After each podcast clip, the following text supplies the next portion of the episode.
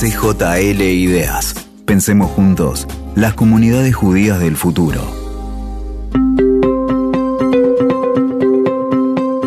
Hola, bienvenidos a un nuevo episodio de CJL Ideas, el podcast del Congreso Judío Latinoamericano en el que nos proponemos pensar el futuro de las comunidades judías. Mi nombre es Soldaba y les doy la bienvenida a esta segunda entrega. Sin duda, uno de los sucesos que más ha sacudido en los últimos años a quienes trabajamos por la coexistencia fueron los acuerdos de Abraham. Estamos hablando del Tratado de Paz firmado en 2020 entre Israel y los Emiratos Árabes Unidos, al que pronto se sumaron Bahrein y más tarde Sudán y Marruecos. Fueron los primeros acuerdos entre el Estado judío y sus vecinos en 26 años. ¿Cómo se gestan este tipo de acuerdos? ¿Cómo es la cocina diplomática? ¿Cuál es el impacto de estos acuerdos? No solo a nivel político, sino en la gente, en los pueblos de los países involucrados. A continuación, Claudio Eppelman, director ejecutivo del Congreso Judío Latinoamericano, Alfredo Abriani, ex secretario de culto de Argentina y el especialista en relaciones internacionales, Mariano Causino, nos cuentan los pormenores del acuerdo en el marco de una charla organizada por Argentina Global. Los invitamos a escuchar.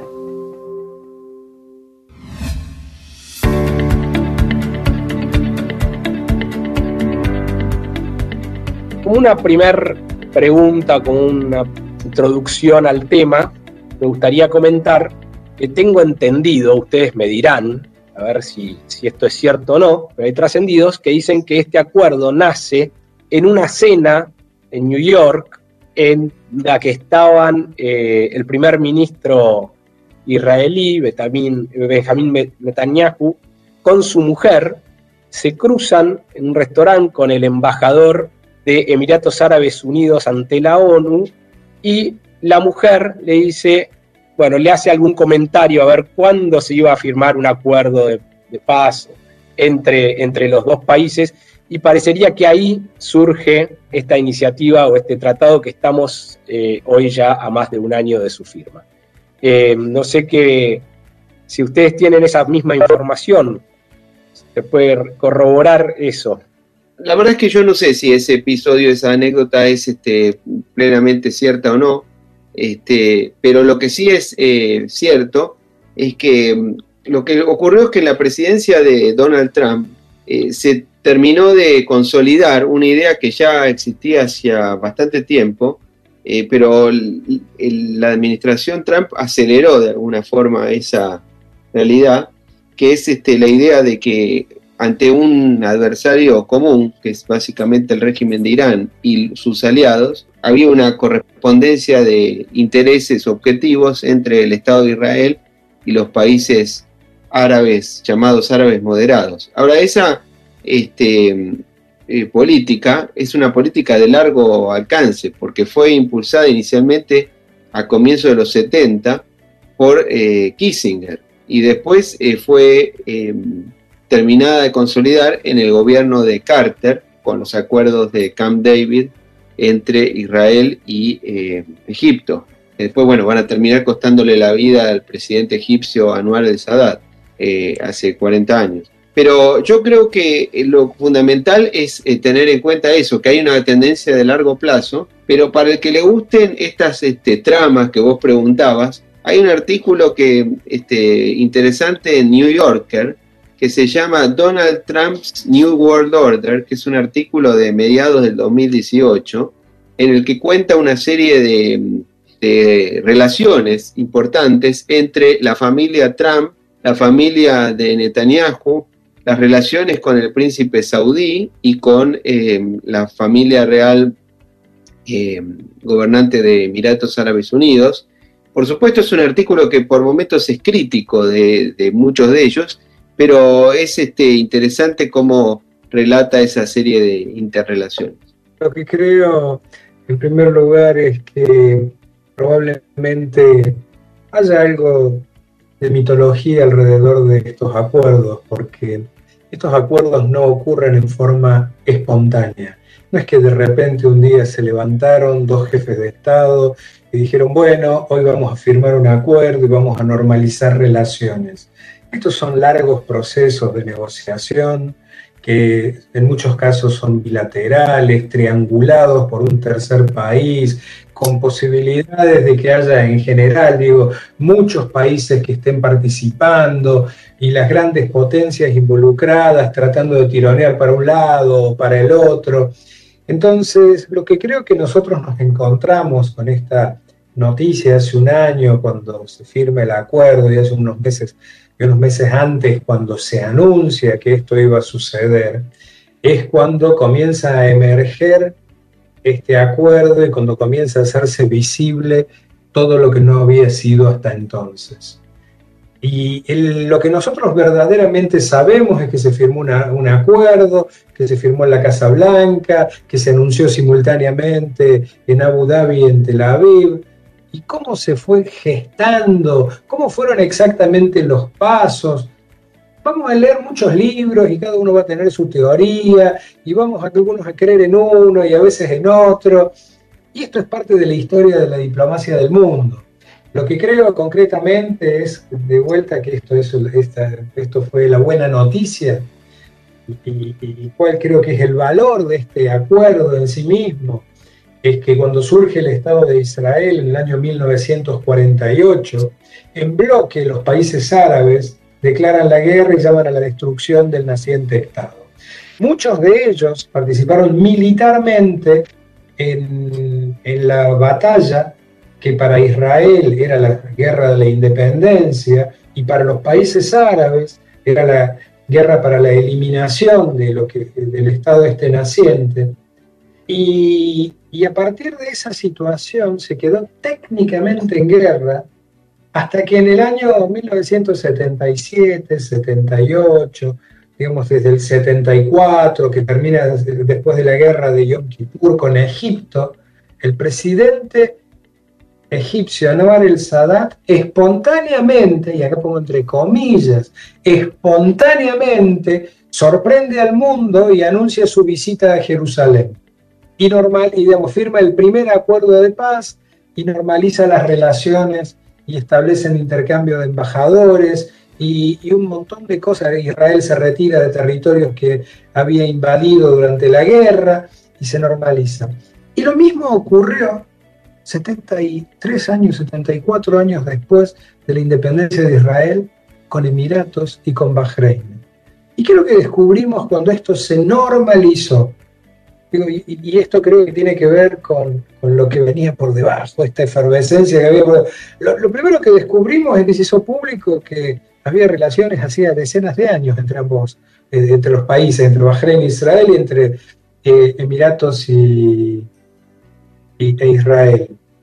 Y además de eso, que los pueblos de los tres países involucrados lo celebraron lo festejaron, lo naturalizaron, se crearon vuelos, la gente viajó, viajó de turismo, viajó por religión, viajó por comercio y hoy están practicando, eh, se están ejercitando proyectos increíbles de cooperación entre estos países, lo cual creo que nos renueva esta esperanza de que a veces cuando vemos que emerge es porque se estuvo trabajando mucho por debajo y este es el infinito valor que tiene la diplomacia es interesante, Claudio, esto que destacás de esta, diplomacia silenciosa, ¿no? Esta diplomacia que, va por fuera de los registros de los radares y que de repente emergen con, noticias de estas características que nos alegran a todos. Y sobre todo, eh, recién vos hablabas, bueno, de los efectos de este acuerdo, ¿no? Y, yo, a mí me gustaría ponerlo en otros términos, ¿no? Los beneficios de la paz. O sea, que eh, las distintas áreas de cooperación que surgen a raíz de este tratado, de este acuerdo que se firmaron. ¿no? Cooperación, bueno, además de la apertura de, embajadas, intercambio de embajadores en los distintos países, eh, bueno, cooperación en áreas de turismo, de educación, comercio, salud, seguridad, todo eso que eh, me gusta presentarlo de esta manera, ¿no? Como los beneficios de la paz. Yo no tengo los datos exactos, yo hoy, hoy busqué unos datos eh, según tengo entendido y me han informado, este, dice que el resultado de los acuerdos en el ámbito económico y comercial, eh, que se multiplicaron en un 200 y pico por ciento en los primeros meses del 2021, con Emiratos a la cabeza, este, y que ha habido un, este, un comercio bilateral que me dicen que puede ser no sé si es que se ha concretado ya o que se puede concretar que pueda alcanzar los 600 mil eh, millones. No sé si es un número, me parece un número un poco exagerado, pero de todas maneras, no tengo el número exacto acá, pero yo creo que a lo que hace para un diálogo como el nuestro es que evidentemente van a tener este, una cooperación económica enorme, porque son economías este, muy complementarias. La economía de los países del Golfo obviamente es una economía que tiene, el, tiene la bendición y la maldición de los recursos naturales. Israel tiene lo contrario, tiene la maldición de no tener, pero tiene la bendición de no tener. Entonces es uno de los países de mayor avance tecnológico del mundo y de innovación. Entonces creo que van a, eh, ya deben estar trabajando muchísimo y van a poder este, hacerlo más. Pero yo creo que es muy correcto lo que dijo Claudio. Eh, estas cosas no son de un día para el otro y no son solamente por el hecho personal. Yo creo que lo que sí es relevante es que a veces que los hombres aceleran los procesos políticos o los retroceden o los, eh, los, los ralentizan o los aceleran o los ralentizan, que es el rol del hombre en la historia. Pero indudablemente que Israel aprovechó bien la presidencia de Trump porque le sirvió en esos, cuatro años para sus objetivos.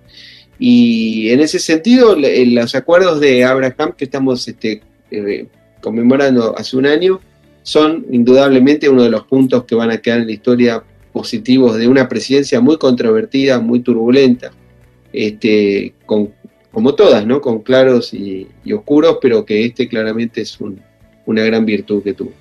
Déjame, si me permitís, Alfredo, un comentario adicional. Creo que tiene que ver con esto que recién señalaba eh, Mariano en cuanto a la intención de tratar de cuantificar el efecto del comercio y demás que se podría plantear, pero creo que hay algunos conceptos que trascienden la economía y la aritmética de las cifras y, todas estas cosas que, que, tienen que ver, digamos, con lo que después se mide, que permite calcular algunos coeficientes y demás, y tiene que ver con dos aspectos que creo que son centrales.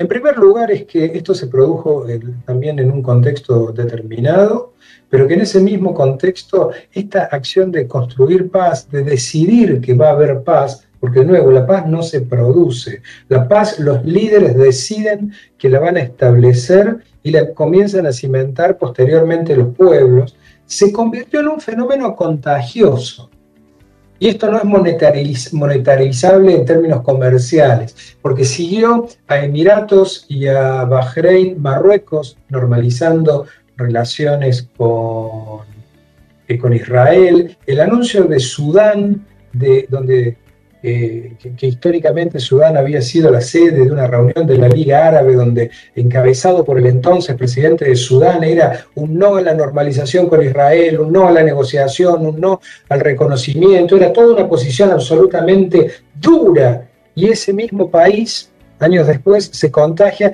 Hoy lamentablemente sufre un, un golpe de Estado, una discontinuidad de la democracia, con muchas tensiones y demás, eh, que va, como decía recién, eh, se va a hacer un poco más lento este proceso. Pero de nuevo, con, este efecto contagioso de la paz creo que es el valor central que, que, va más allá de que si se intercambian algunos dólares más o unos dólares menos, o la infinidad de proyectos conjuntos.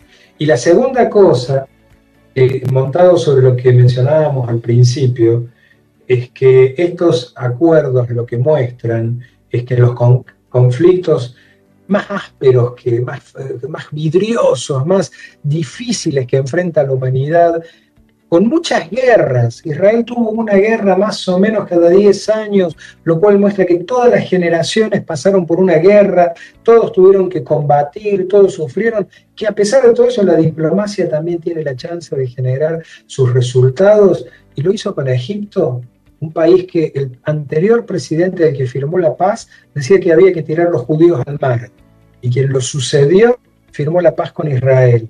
Eso ocurrió hace más de 40 años, y nunca más en 40 años hubo un incidente bélico entre ambos países. Jordania siguió, fue el segundo país en el año 94, hace ya más o menos 25 años, no soy bueno para hacer la resta, creo que serían como 27 si, si me ayudan un poquito, digo, y nunca más hubo un incidente entre ambos países. lo cual nos muestra que la determinación y el coraje de quienes les toca gobernar es capaz de construir la paz. No, muy interesante esto que, que, que destacás, Claudio. Y hablando de este efecto contagio, hablando de este efecto contagio, ¿podemos esperar que Arabia Saudita firme en algún momento, más adelante, eh, también un tratado de paz con Israel? En ese sentido, ¿qué rol juega la figura del rey? ¿no?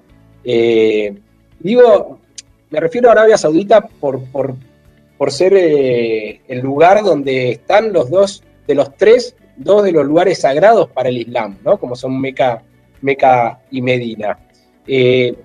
¿Hay alguna posibilidad que en el corto plazo, corto mediano plazo, haya algún avance, alguna firma, algún acuerdo con Arabia Saudita? Bueno, si me permitís, el, lo que sucede en Arabia Saudita, como ustedes saben, es que el rey es un hombre que ya tiene 85 años, eh, pero el gobierno lo lleva en el día a día el, llamado, el príncipe heredero, el Crown Prince, que es este Mohammed bin Salman, MBS. Eh, él es un hombre que tiene una... es un hombre muy controvertido porque llegó al poder muy joven, porque es el, es el hombre visto como, el, no el autor, pero digamos, el, está asociado íntimamente a la guerra en Yemen, eh, cuando se desempeñaba, creo que como ministro de Defensa en ese momento, al principio de hace unos años, y después ya como príncipe heredero, y actualmente como gobernante de hecho. Pero su, eh, tiene un, lado muy positivo para los intereses de este tipo, que es que él ha hecho una declaración de que ya en el 2017 o 18 en The Atlantic, él hace un reportaje en el que dice que Israel tiene derecho a su existencia y describe a Irán como el enemigo eh, eh, regional y como una amenaza a la paz y a la seguridad internacional. Hace una declaración, obviamente, pero muy concreta de que si Irán consigue un arma nuclear, eso desestabilizaría la región y generaría una amenaza a escala global. Pero la figura de MBS está también muy manchada, indudablemente, por el episodio de la muerte del periodista eh, Jamal Khashoggi, ¿no? En octubre o noviembre, no recuerdo bien, del 2018 en Estambul. Del eh, crimen del que se lo responsabiliza casi en forma directa. Es más, hay unos informes del gobierno americano que se, se, conocieron cuando en las primeras semanas o meses de esta administración, una vez que asumió Biden, que son muy duros con MBS, lo responsabilizan por esa situación. De modo que ese, ese episodio, lamentablemente, por supuesto, es absolutamente condenable, pero a nivel personal, pero además tiene un correlato político, lamentablemente. Ahora, eh, muchos dicen que una vez que él eh, complete su ascensión al trono y que sea en los hechos, en, lo formal y en lo real, el gobernante de Arabia Saudita podría impulsar este tipo de, acuerdo. La verdad es que nadie lo sabe con exactitud cuándo va a ser, si va a ser de una manera u otra, pero hay una, una comunidad de intereses indudable. Ahora, también es muy interesante que eh, Arabia Saudita en las últimas semanas, eh, tanto el canciller de Arabia Saudita como las autoridades diplomáticas de Irán han dicho que están en un proceso de, intentar algún tipo de deshielo en la relación este, entre Irán y Arabia Saudita, que son básicamente los dos protagonistas en este tiempo histórico de la lucha ancestral en el, en el Islam entre sunitas y chiitas, lo cual este, es un punto que hay que tener en cuenta. No, no se sabe exactamente cómo va a prosperar esa situación, pero es un punto al que hay que mirar atentamente. Ahora, con esto terminaría este comentario. Lo que es fundamental es que, como decía Claudio, ¿no? Cómo van variando las cosas. Israel, como vos decías, Claudio, efectivamente consiguió ahora el acuerdo con Sudán y con Marruecos también después de, estos acuerdos. Y Sudán había sido la el lugar de la cumbre de las tres no a Israel inmediatamente después de la guerra de los seis días en el 67. Y eh, fíjense hasta qué punto ha cambiado, va cambiando todo en esa región que, no, que uno nunca termina de entenderla y de comprenderla por los cambios que tiene. Que Israel hoy tiene buenas relaciones con los países con los que antes, originalmente tenía muy malas relaciones y tiene malas relaciones con los que tenía buenas relaciones, porque la relación con Irán era muy buena hasta la revolución que derrocó al Shah de Irán en febrero del 79. Y Irán se transformó en el mayor, pasó de ser el, país más aliado, más pro-occidental de la región a ser el, menos, el más este, agresivo con Occidente y con los Estados Unidos. Y con Turquía, un país que es miembro de la OTAN, ni nada más ni nada menos, pero aún así la relación se ha deteriorado mucho, cosa que no sucedía hace décadas, ¿no? que tenía una, una coexistencia muy positiva con, con Occidente y con Israel, por lo tanto. Vuelvo a esto que voy a repetir algo que recién señalaba, que las cosas no suceden de golpe y que son procesos y que de repente emergen. ¿Y qué quiero señalar con esto? Yo viajaba habitualmente a la zona del Golfo Pérsico o Golfo Árabe, porque para estos países es el Golfo Árabe, entonces también hay ahí una, una, dificultad de nomenclatura. Y viajaba, viajé muchas veces por Qatar Airways, Buenos Aires, hacía una, una escala en San Pablo y seguía hasta Doha. Doha es la capital de Qatar. Qatar es un pequeño país que es como una península sobre el gran territorio de Arabia Saudita, que no solo es la potencia económica, sino la potencia territorial, es digamos el que tiene el despliegue de desierto. Este, y, de nuevo, y en el pequeño enclave ahí aparece una, península que es eh, eh, Qatar. Y tardaba 17 horas ese vuelo, un vuelo largo. Y resulta ser que una vez se pelea Qatar con, con Arabia Saudita y Arabia Saudita decide un montón de medidas para tratar de eh, poner eh, en penitencia a su enemigo, si así se puede decir, y entre ellas le, le prohíbe volar sobre su espacio aéreo entre otras tantas, cierra las fronteras, interrumpe absolutamente el contacto diplomático, el contacto terrestre, quedan familias divididas, tienen una situación humanitaria compleja, pero es una determinación del gobierno, saudita de cerrar, lo cual hace que, entre otras cosas, el socio estratégico histórico de Arabia Saudita, Qatar, quede aislado en el Golfo y el vuelo que habitualmente tardaba 17 horas, cuando seguí volando empezó a tardar 19. ¿Por qué? Porque no podía sobrevolar Arabia Saudita para llegar a Doha, entonces tenía que dar una vuelta más larga y el vuelo se hizo más largo todavía, 19 horas en el avión. ¿Por qué cuento esta historia? Porque el enojo saudita no permitió a Qatar Airways, la compañía aérea de Qatar, que pueda volar sobre territorio saudita. Pero producto de estas cosas y esta normalización que hay con, con Emiratos, Arabia Saudita sí permite a líneas aéreas israelíes sobrevolar su territorio. Una cosa que fue una cosa sorpresiva. Una cosa que dos países que están técnicamente en guerra de ninguna manera hubiesen accedido a una situación de esta naturaleza. Pero esto no fue todo, porque esto fue solamente el símbolo. Hace, la semana pasada aterrizó formalmente el primer avión eh, oficialmente, el, oficialmente el primer avión israelí en, en eh, Riyadh. Pero ¿por qué digo oficialmente? Porque hay una, visita del primer ministro Benjamin Netanyahu al príncipe Mohammed bin Salman, MBS, que recién mencionaba Mariano, que era absolutamente secreta y fue un asesor del príncipe el que la hizo pública. O sea, ¿qué quiero decir con esto? Los contactos no solamente que existen en el bajo nivel diplomático y en la máxima coordinación de inteligencia, porque hay un enemigo común que es la República Islámica de, Irán, sino que fue también entre sus máximos líderes. Y fue abierta esta información, fue la información cerrada que pasó a ser abierta por la corona saudita. Entonces, ¿qué quiere decir esto? ¿Que son dos países que están en guerra? No. Son dos países que están cocinando claramente y que en algún momento nos van, entre comillas, nuevamente a sorprender con un anuncio de algo.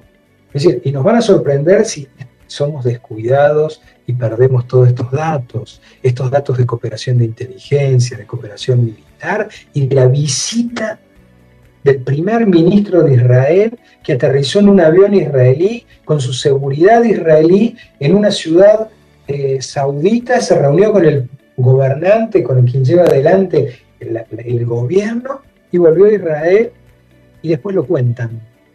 Entonces creo que de nuevo, si nos sorprende es porque somos unos malos lectores de los diarios.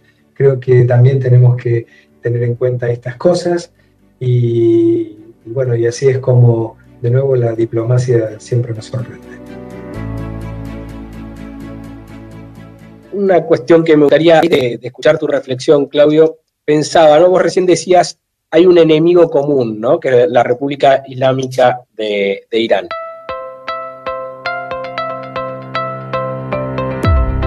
A ver, ¿de qué manera impacta la firma de este acuerdo en el equilibrio de poderes en, Medio Oriente? ¿Y cuánto tuvo que ver, no sé, el plan nuclear iraní, por ejemplo, ¿no? que algunos dicen que estaría eh, avanzado, eh, digo, para acelerar la firma de este acuerdo? Dos preguntas. Yo pienso que lo que, lo que sí es este, importante es que Irán tiene una situación, por un lado, muy complicada en lo interno, porque la población está muy disconforme con la situación en Irán, pero acaba de, lograr este año un acuerdo muy importante con China, no se puede dejar de, observar eso, que logró la firma de un contrato de provisión energética con China que lamentablemente para los intereses de Occidente eso le va, probablemente le dé aire al régimen iraní.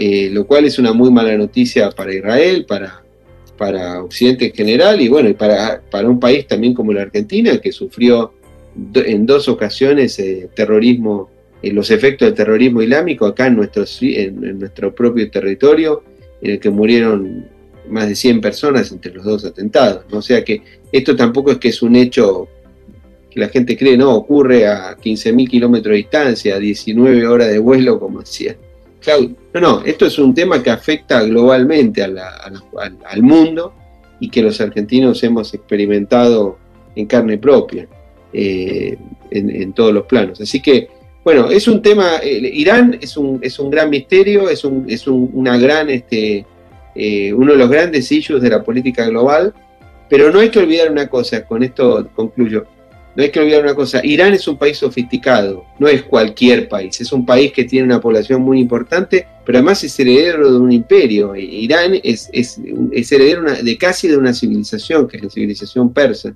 eh, de modo tal que eh, es un punto que no hay que, no hay que desconocer. Si en el mundo hay, si el, si el mundo está organizado, el mundo tiene las características por un lado es un mundo anárquico, por otro lado hay una pretensión de ordenamiento global a través de un sistema multilateral, pero tal vez la mejor manera de describir el mundo como es es la forma de, la, de, una suerte de oligarquía global. Y si hay una oligarquía global, eh, Irán es uno de sus miembros, porque la cultura persa es como, es como hablar de Turquía, es heredero de un imperio otomano, es como hablar de Rusia, es heredero de un imperio, es como hablar de China, es heredero de una civilización es como hablar de Francia, ¿no? No, no estamos hablando de un país cualquiera. Y lo que pasa es que uno a veces no termina de entender la desgracia que ocurrió en el mundo en 1979, porque esa revolución eh, y las consecuencias de esa revolución fueron dramáticas para el mundo, porque la caída de, un país tan importante como ese, en manos de un régimen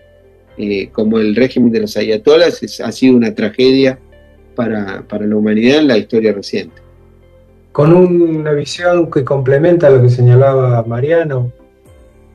históricamente en la tradición islámica de 1.500 millones de personas que lo profesan a esta religión en el mundo, surgen dos escuelas, dos grandes escuelas, la escuela chiita y la escuela sunita, y que generan muchas tensiones como dentro de todas las tradiciones religiosas, cuando hay fracturas o cuando hay divisiones o hay exégesis de los textos distintas, y se generan de nuevo esta tensión que en el caso de Arabia Saudita y de Irán, estas escuelas tomaron forma de países. Entonces Arabia Saudita se convierte en el país que cristaliza la idea de la escuela sunita, con dentro de su territorio los dos sagrados lugares para la Meca y el rey de Arabia Saudita, que es considerado por el mundo islámico como el custodio de estos dos lugares, sagrados para todos los fieles. Y por otro lado, el régimen iraní, que de nuevo cambió de un modo de de organización de la sociedad occidentalizado, amigable con Estados Unidos, con Europa, con la democracia, una revolución que encabezó Khomeini en el año 79, que es cuando eclosiona, de nuevo, no es que ocurrió de golpe también esta, esta revolución, y que cristaliza esta idea del país chiita. Entonces la tensión de las escuelas históricas del Islam se encuentra a partir de tensión de países. Y como todos los países tienen además de intereses religiosos, intereses geoestratégicos. Entonces cada uno trata de influenciar en su barrio, en la zona de, en la zona de la proximidad. Y así es como cada uno, con población chiita dispersa minorías en algunos países sunitas y sunitas en algunos pequeños países chiitas, que van generando tensión. Así es como Irán y Arabia Saudita hoy están enfrentados en Yemen militarmente. Entonces la guerra de Yemen en realidad es, eh, un es una, una subsidiaria de la guerra entre Arabia Saudita e Irán. ¿Por qué digo esto? Porque naturalmente son dos países con intereses claramente antagónicos, con gran nivel de tensión y con grandes dificultades de entendimiento. Pero las dificultades de entendimiento de Irán a partir de la revolución no solamente son con Saudita, sino con lo que ellos consideran en Occidente, Estados Unidos, nuestra cultura, la cultura europea, nuestra forma de vida que vestimos, vivimos, eh, comemos y caminamos en las calles y tenemos una vida cultural y social como la que tenemos nosotros y que ellos plantean que es, eh, es hereje esa modalidad y de acuerdo a la ley islámica debe ser modificada. Entonces, Occidente se convierte también en el enemigo de Irán. Y el Estado de Israel en el Medio Oriente se convierte también en enemigo, porque llaman a la destrucción de Israel igual que a la destrucción de Occidente. Entonces, ¿qué es lo que está negociando el mundo hoy con Irán? Este anuncio de que el 29 de este mes se estarían sentando nuevamente en la mesa de negociación. Lo que están discutiendo es la capacidad, o sea, la capacidad que podría tener Irán para producir armas nucleares. Y acá esto, un comentario breve para tratar de explicar cuándo un país es peligroso para el otro. Un país es peligroso para otro cuando reúne por lo menos dos condiciones. Uno es la intención de hacerle daño. Lo mismo para una persona, una persona y otra, dos empresas que compiten. Cuando hay intención de destrucción, es muy importante, pero no es suficiente. La segunda cosa que es necesaria es la capacidad de hacer daño, la capacidad de destruir. Entonces, ¿por qué hoy las potencias están preocupadas por esta decisión de Irán de construir y alcanzar armas nucleares? Porque claramente la intención la tiene, es manifiesta y es explícita. O sea, no depende de analistas de hiperinteligencia que sean capaces de descifrar estas elucubraciones. No, no, lo dicen claramente sus líderes. La decisión de terminar con la cultura occidental, de destruir Israel y a todos los, a todos los países que son herejes en términos del mundo islámico. Entonces la pregunta que se hace Occidente, que se hace a Israel, que se hace a Arabia Saudita es si eventualmente Irán llegase a tener armas nucleares, ¿contra quién las va a usar?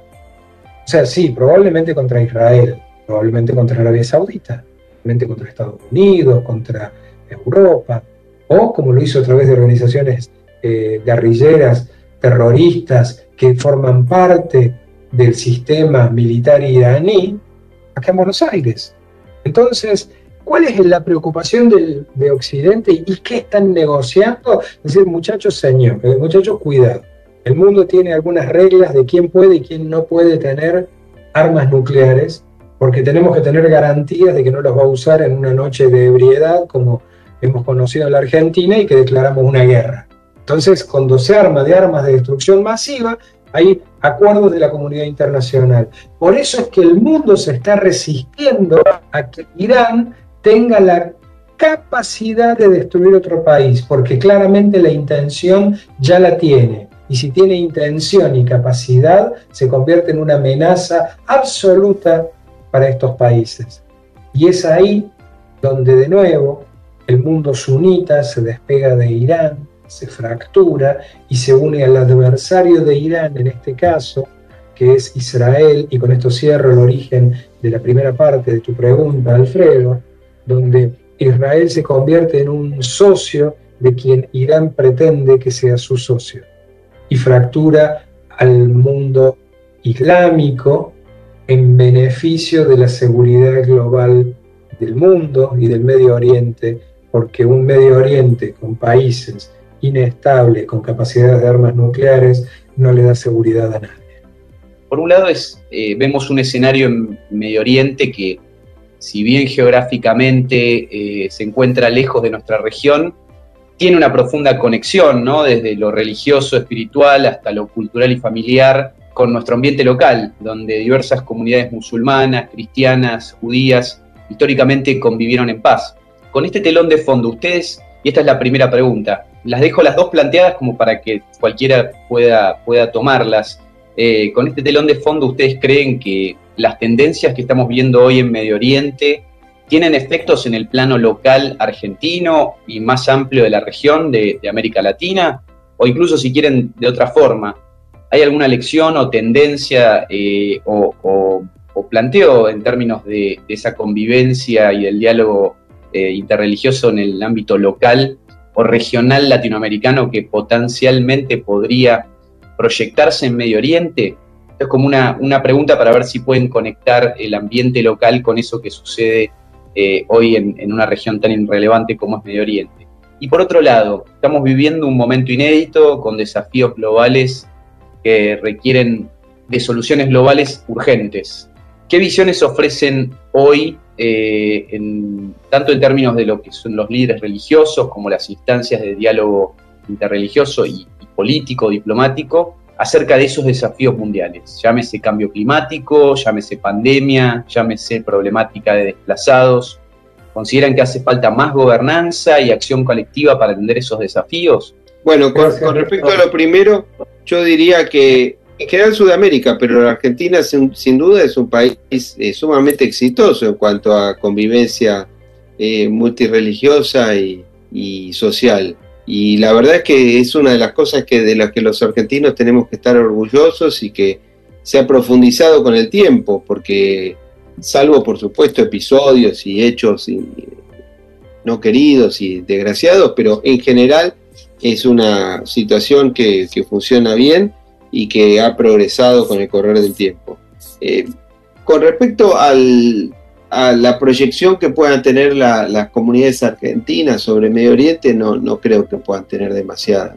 Este, sí creo que lo que es fundamental es tener en cuenta que el mundo este, cada vez es más chico en términos, este, eh, en términos reales, porque el grado de interrelación que hay eh, en todos los planos entre como consecuencia de un hecho positivo que es el avance tecnológico, pero que al mismo tiempo plantea nuevos desafíos, hace que hay que tener, estar muy atento a este desafío fundamental que es el, terrorismo, del cual hemos sido víctimas, víctimas hace relativamente poco, hace solamente 30 o 25 o 26 años.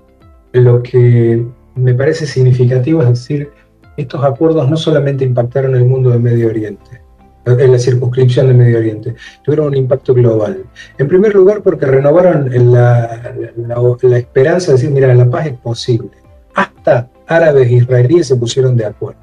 Y esto, eh, esto es un efecto global, un efecto global de altísimo valor y que, todo lo, eh, que tuvo un impacto impresionante en el pueblo judío disperso en más de 100 países que festejó este acuerdo porque, de nuevo, hubo paz, la expectativa de todo hombre de buena fe, de todo hombre de buena voluntad, que los pueblos se puedan entender y lo festejamos y lo celebramos, igual que cuando eh, el IRA decidió abandonar las armas o cuando ETA decidió abandonar las armas, fueron las buenas noticias para el mundo. Cuando dos países anuncian un acuerdo de paz es una buena noticia. ¿Y qué significa rechazar un acuerdo de paz? A ver, digo, porque uno puede no estar de acuerdo exactamente cómo se termina de conformar eso, pero cuando dos países establecen un acuerdo de paz y uno lo rechaza, ¿qué es lo que está pidiendo? que continúe la guerra. Y, a partir de ahí es donde decir, mira, la religión verdaderamente se ensucia con lo peor que puede tener en sí mismo la política, con el más negativo de los sesgos, para tratarla a la política, digamos, en, un sentido muy, muy particular. Entonces, creo que hay que, estar atentos a estas cosas, porque es muy difícil imaginar cuáles son los escenarios que se plantean los líderes religiosos que rechazan acuerdos de paz. Porque yo me resisto a hablar de estos conceptos que a veces uno trata de poner una regla, le extiende y va midiendo y dice, este señor es un extremista, este es un fundamentalista, y si nos vamos para allá es un moderado. Sí creo es que cuando perdemos a la paz como una aspiración y como un valor común, la convivencia también en la Argentina se ve amenazada. Y lo hemos probado. Lo hemos probado en muchos lugares del mundo donde la convivencia cuando se tensa, el odio, cuando el discurso de odio crece, lleva a la violencia. Y la violencia es ajena a todas las religiones bien entendidas. Es ajena a todas las religiones bien lideradas. Y ahí es donde creo que tenemos una luz amarilla prendida. Y la segunda cosa que creo que tiene que ver con este, esta faceta de los grandes temas del mundo, la conferencia de Glasgow ahora, el cambio climático y demás, y decir, bueno, ¿qué, lugar le toca a, las religiones y demás? La verdad que es difícil, digo, porque el mundo eh, en algún sentido puede estar eh, gobernado por distintos gobiernos que van a ir cambiando de signo, en algún país va a ir para un color que después volverá y demás. Y en definitiva esto de lo que se trata es de generar acuerdos, porque sin acuerdos los problemas globales son más difíciles de resolver.